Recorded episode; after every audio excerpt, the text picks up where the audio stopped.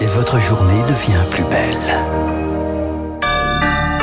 Journal incontournable, Augustin Lefebvre, tout ce qu'il faut savoir pour débuter la journée avant Franck. À quoi va ressembler la sobriété énergétique cet hiver Réponse de la Première ministre Elisabeth Borne cet après-midi. Elle va présenter en conférence de presse les différents scénarios d'approvisionnement en énergie.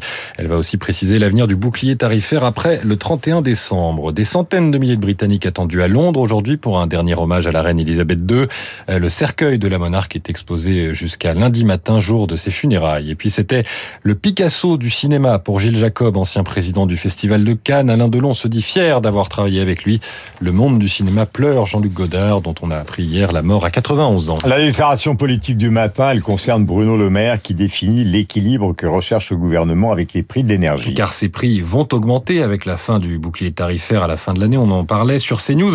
Le ministre de l'économie assure que cette augmentation sera contenue et que les plus modestes seront aidés, mais que cette augmentation, eh bien, elle est nécessaire. Il est légitime aussi quand les prix prennent 100, 120, 130% que le consommateur en absorbe une partie, mais une partie qui doit être mesurée, acceptable, qui obéit à une logique économique et politique qui, je crois, est responsable. Nous protégeons, nous envoyons un signal prix qui est indispensable parce que sinon ce serait insupportable pour les finances publiques et nous accordons une protection particulière à ceux qui ont les niveaux de revenus les plus faibles. Bruno Le Maire qui a également annoncé que le gouvernement relevait sa prévision de croissance pour l'année. Elle passe de 2,5% à 2,7%.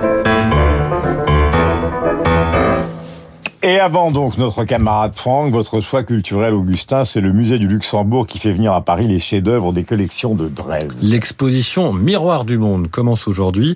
Alors on y voit une série d'objets collectés au fin 17e, début 18e par Auguste Lefort, prince électeur de Saxe, un fou d'art et d'artisanat.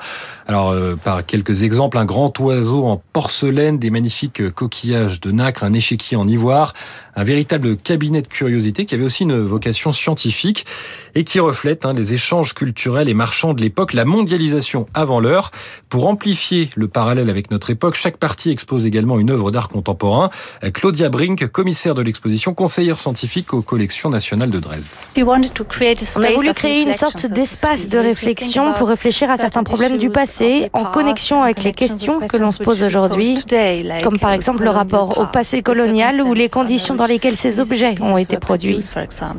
Exposition Miroir du Monde à Paris au Musée Luxembourg jusqu'au 15 janvier. 9h05, la Bourse de Paris vient d'ouvrir. La bourse avec placementdirect.fr. Assurance vie et épargne retraite en ligne à frais réduits. Et on y retrouve Sylvie Aubert d'Investir le Journal des Finances. Bonjour Sylvie, comment va le CAC 40 ce matin? Bonjour Augustin, bonjour à tous. Eh bien écoutez, il se porte pas trop mal. Hein. On aurait pu penser qu'il allait s'effondrer ce matin. Eh bien il tient moins 0,3% seulement à 6225 points, alors que Wall Street a plongé hier. Dow Jones moins 4%, Nasdaq moins 5%. Ce recul est à relativiser quand même, parce qu'il intervient après quatre séances consécutives de hausse aux États-Unis.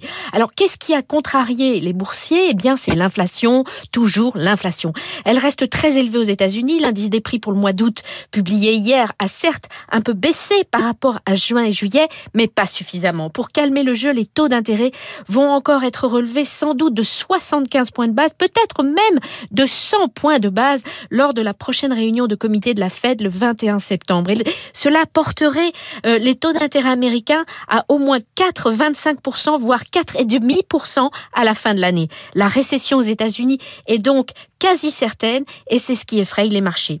Les investisseurs vont guetter aujourd'hui la publication des prix à la production, cette fois pour le mois d'août aux États-Unis. Ils sont attendus en début d'après-midi. Sylvie Aubert, Investir pour Radio Classique. Merci Sylvie, bonne journée, bonne journée à tous sur Antenne de Radio Classique. Merci Augustin. Salut mon cher Franck.